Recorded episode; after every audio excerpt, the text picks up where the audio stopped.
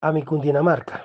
Si miramos los paisajes que muestra este video, vamos a encontrarnos de pronto con una ilusión subjetiva, pero a la vez también una pregunta interesante que retumba en nosotros, en nuestros padres y en nuestros abuelos. ¿Qué pasó con el paisaje natural que evolucionaron nuestros antepasados, que caminaron los conquistadores, que muy seguramente eran fuentes de elogio, espacios ideales para reunir la familia, para armonizar y extender la cultura que con el paso de los años podríamos preguntarnos si se ha perdido. Vivimos un espacio en la pandemia, un espacio de recogimiento, espacio que generó para muchos evaluaciones de diferentes condiciones. Para muchos el encierro fue un caos y terminó por la destrucción de la misma familia. Para otros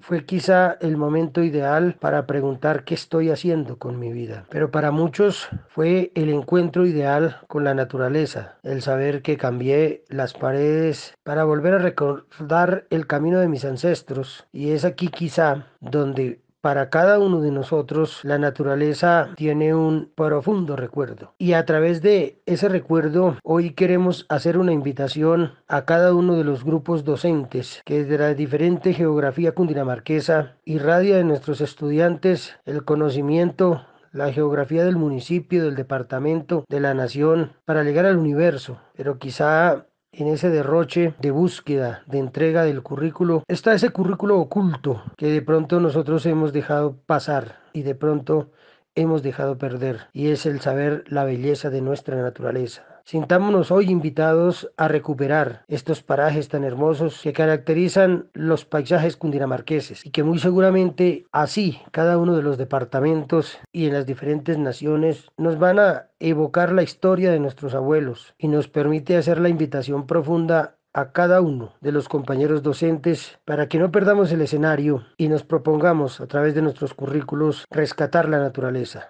defender la naturaleza. En sus manos está el rescate de Cundinamarca. Gracias.